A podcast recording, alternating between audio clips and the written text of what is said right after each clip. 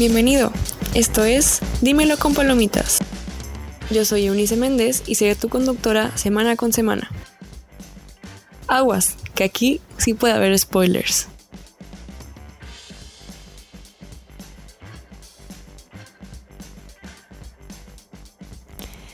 Hola, estamos en otro capítulo de Dímelo con Palomitas. Estamos ahorita con David Galvez. Hola David, ¿cómo estás? Hola, ¿cómo estás, Eunice? Bien, ¿tú? Muy bien también, gracias por venir al programa. No, gracias a ti por invitarme. bueno, David, ¿nos puedes contar cuál es tu película favorita? Claro, la película que elegí para, para esta sesión es la del Código da Vinci. Se me hace una película bastante interesante por los temas que tocan, usualmente en el, la parte del simbolismo y en la parte de cómo representa la historia ante la humanidad ahora y los cambios que eso eh, predominan en caso de que fuera una historia diferente a la nuestra. Ok, muy bien. Entonces, ya con esto un poquito como introducción al tema de la película, ¿nos podrías dar una pequeña síntesis de la historia? Eh, bueno, resulta que la historia se trata de una persona que se llama Robert Langdon, que es un, eh, una persona que se dedica a leer los símbolos que han pasado a través de la historia. Esta persona lo que se dedica es cómo una, un solo símbolo puede significar diferentes cosas en distintas culturas.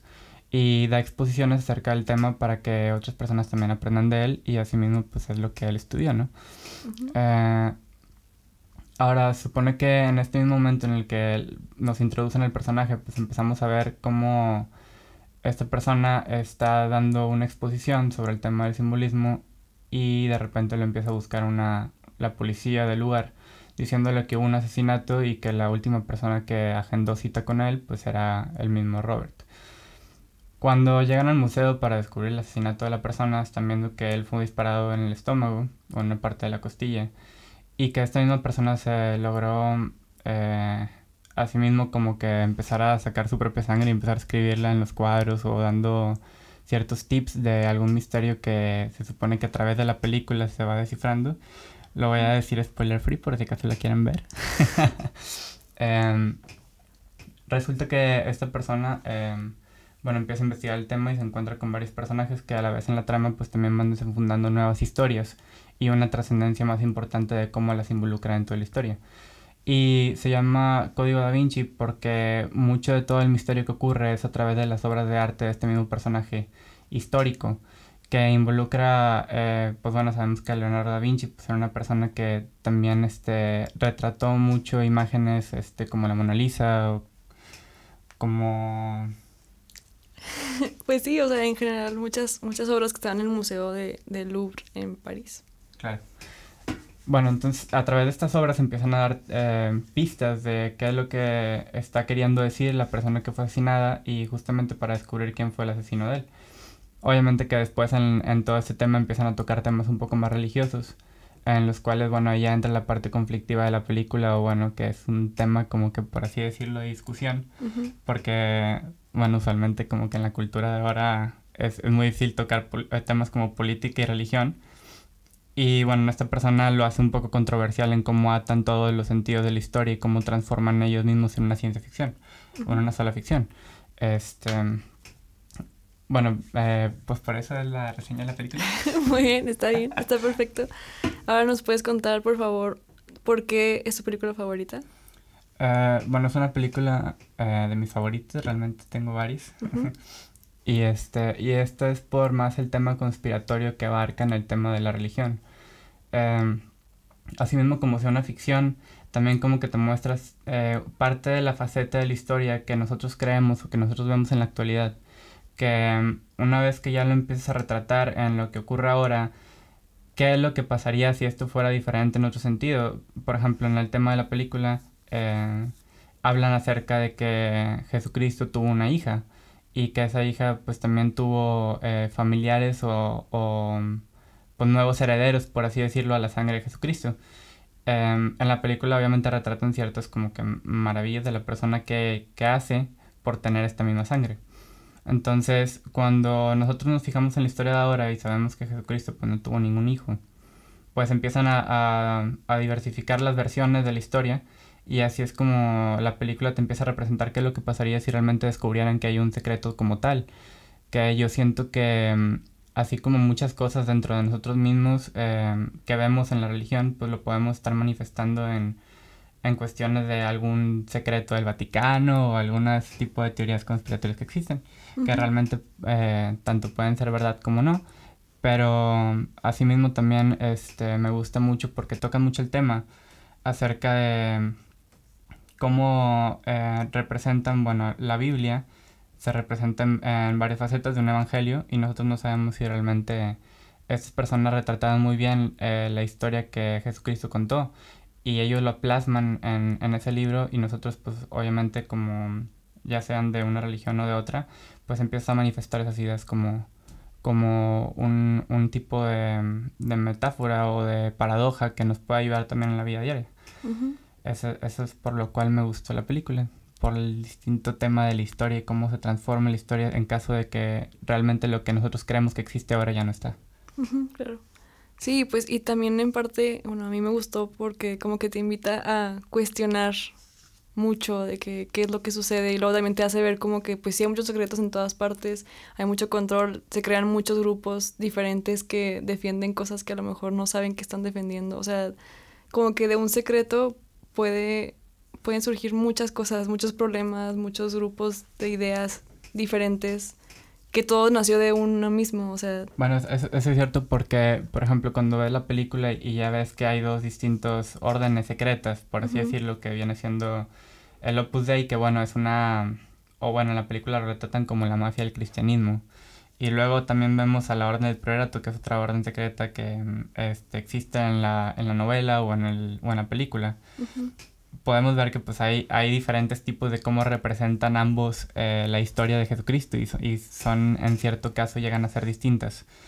Entonces, eh, la manera en que estas personas, pues bueno, empiezan a, a, manifestar un control total de todo lo que sucede sin que las personas o los civiles se enteren, pues bueno, es un tema que siempre ha ocurrido y que es lo que creo que le llama la atención a muchas personas que creen en historias conspiratorias. claro. Y digo, como decías, no nada más en religión, también en política, o sea que luego surgen historias como, no sé, no sé por qué me acordé de la película de la dictadura perfecta, o sea, de los medios, ¿la viste?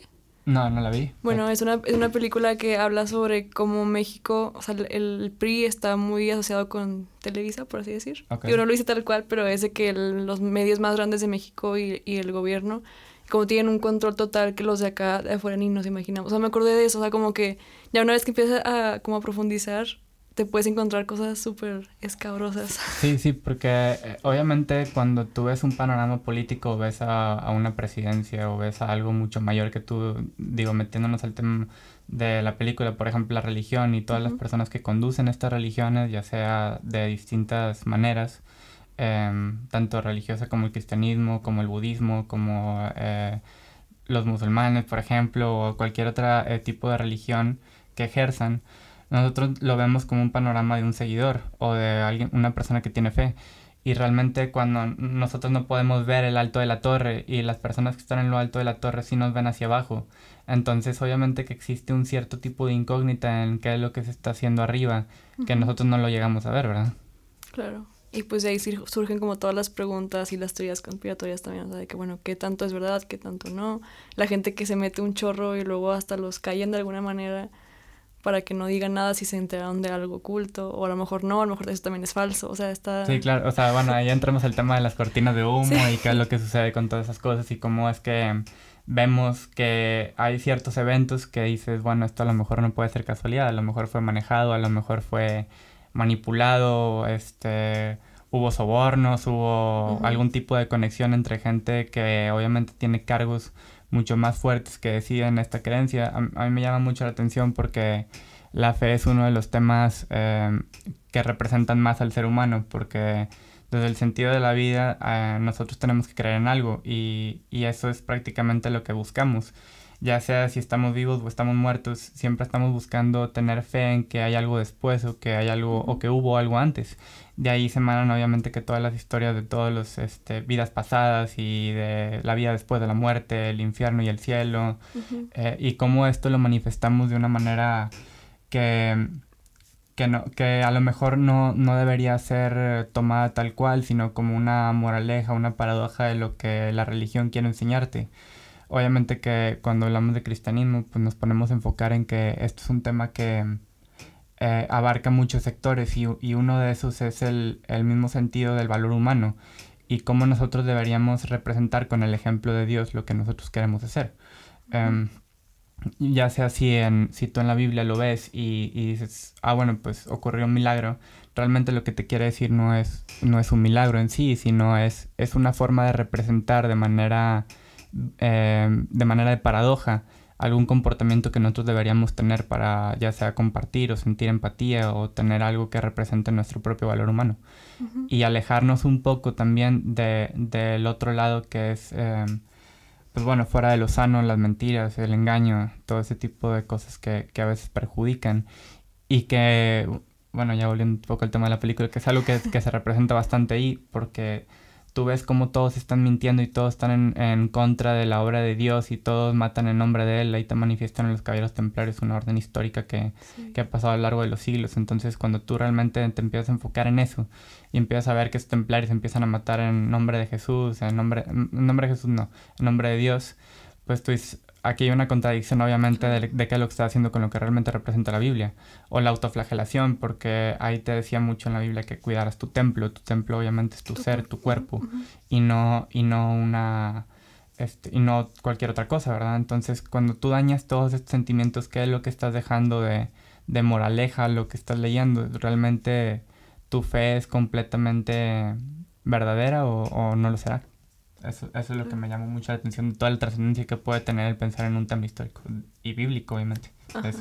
Claro, sí, sí, está, sí es como muy interesante verla y cuestionarte cosas y empezar un poquito a reflexionar sobre las intenciones de todo, o sea, porque siento que muchas veces también seguimos ciertas, eso es un poco controversial, pero seguimos ciertas ideologías o ciertas religiones nada más porque es lo que los demás están haciendo y realmente no, no nos ponemos a, de que, a estar conscientes de qué es lo que tenemos que seguir, qué es lo que tenemos que hacer. O sea, ahorita si lo transporto a tiempos modernos o no sé, personalmente, es como, ok, sí, yo soy católica, pero ¿qué haces para ser católico? O sea, ¿realmente estás siguiendo las reglas de lo que es ser católico? ¿O quién dijo las reglas? O sea, como que hay muchas cosas que ni te imaginas por qué lo haces, pero tú lo haces porque el resto lo hace. En la película yo me, o sea, lo relaciono con, por ejemplo, el monje que, que es como el aprendiz, no, bueno, es como un protegido de, de unos de, de la, del Opus Dei, ¿verdad?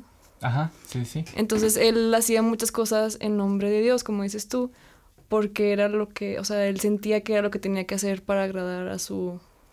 Claro, y son, y son cosas que tú, por ejemplo, tú no las ves porque eh, por ejemplo, una persona como lo que se representa en esta imagen, en, en esta, mm, en esta película, que tú ves a un hombre que, que le dicen que es un ángel y que este ángel empieza a matar a otras personas para lograr un objetivo porque esa es la única manera de estar en conexión con Dios. Se empieza a, a volver bastante mm, contradictorio con lo que hace. Y asimismo también en cierta parte lo entiendes porque es una persona que no eligió estar ahí, simplemente las situaciones de su vida lo hicieron llegar a tal punto que su creencia se volvió tan fuerte que empezó a cometer delitos para poder eh, saciar su fe. Y, y, él, en su, si lo ves en su propio mente, si lo ves de manera empática, él no estaba, él no estaba equivocado, estaba en lo correcto.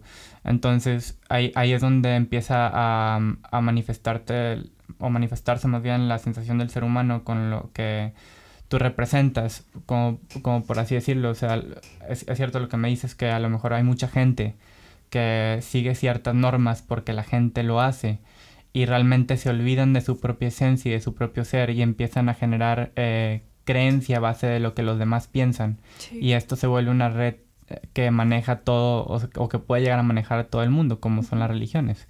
Y no significa que estén mal o que haya una, que haya una falsa fe o que, o que debería estar equivocado el sentido en el que le dan, sino más bien debería ser bastante... Em, ameno, deberías verlo de una perspectiva diferente y de una manera de mente más amplia para tú poder empezar a decidir si realmente lo que dice es correcto o no y no solamente dejarte llevar por lo que la gente dice o la gente cree. Claro. Eso yo creo que es el sentido y, la propia esencia del ser humano, el tener una autenticidad propia. Sí, sobre todo porque no sabes de dónde vienen, o sea, como ya no, ya ha pasado generaciones y generaciones, o sea, realmente las reglas que seguimos de la religión no sabemos si, si Dios las escribió tal cual o fue alguien que dijo, alguien humano que dijo, o sea, en su en todo su ser humano con defectos dijo, no, yo prefiero que mejor la gente no haga esto, o mejor para si eres católico tienes que seguir estas reglas. Y a lo mejor ni siquiera vino de algo divino, vino de una persona que tenía poder y dijo, yo quiero que sea así. Claro, y, y es donde entra toda, toda esta fantasía de, del saber si realmente Moisés bajó la tabla o si realmente alguien subió al cielo, quién fue el primer ser humano que subió, o digo, cualquier otro tipo de especulación de la historia. Nunca se sabe si realmente fue cierto o no es cierto. Pero de igual forma nosotros tenemos que creer en algo y no es que esté incorrecto o que esté mal, sino simplemente es una verdad que nosotros decidimos creer. Y obviamente que es una de las mayores partes del ser humano para poder generarse o crecer. Siempre y cuando tengas una, una visión amplia del panorama y cómo realmente eh, puedes manifestar entre el bien y el mal, o lo correcto y lo incorrecto, o la manera simplemente en lo que tú lo ves, es lo que te define como una persona. Sí, pues sí, realmente es una... Me, o sea, me, me gusta que esta película trae un tema como súper amplio y podríamos hablar de esto toda la tarde, porque es un tema muy fuerte para mucha gente, pero pues sí, o sea, así que no sé yo, yo los invito a que la vean porque es una muy, aparte de que es una buena película, pues sí te, te deja pensando en muchas cosas y te invita a reflexionar. digo, no te dice ahí tal cual la película, ¿verdad? claro. Pero, o sea, sí como que te deja la espinita de, ok, ¿por qué están haciendo esto? ¿Qué, o sea, si es conspirativo o no es conspirativo, bueno, quiero investigar más. O sea, a mí me dieron ganas de investigar más en internet de que qué tan cierto es, aunque es ficción. Yo sé que es un, es un libro, pero, y es ficción, pero pues que, o sea, de algo surge, o sea, de algo surgió esa inquietud, por algo el escritor decidió escribir eso, o sea, no sé. Claro. Entonces, pues, los invitamos a verla. Ahorita no está en Netflix, yo, yo me imagino que debe estar en algún punto de la vida porque es una buena película pero la pueden encontrar en... Cualquier otra. Creo que también la pueden, de, la pueden rentar de que en YouTube o así. Creo que sí, ayer la vi, que podía, la voy a rentar. Así que vayan a verla, es una buena película y pues muchas gracias David por recomendar esta película con todos. Y... No, muchas gracias a ti por invitarme y, y, ojalá que la disfruten. Me dio mucho gusto estar contigo. Pero bueno, muchas gracias y este fue otro capítulo de Dímelo con Palomitas. Nos vemos en el próximo capítulo. Bye. Bye bye.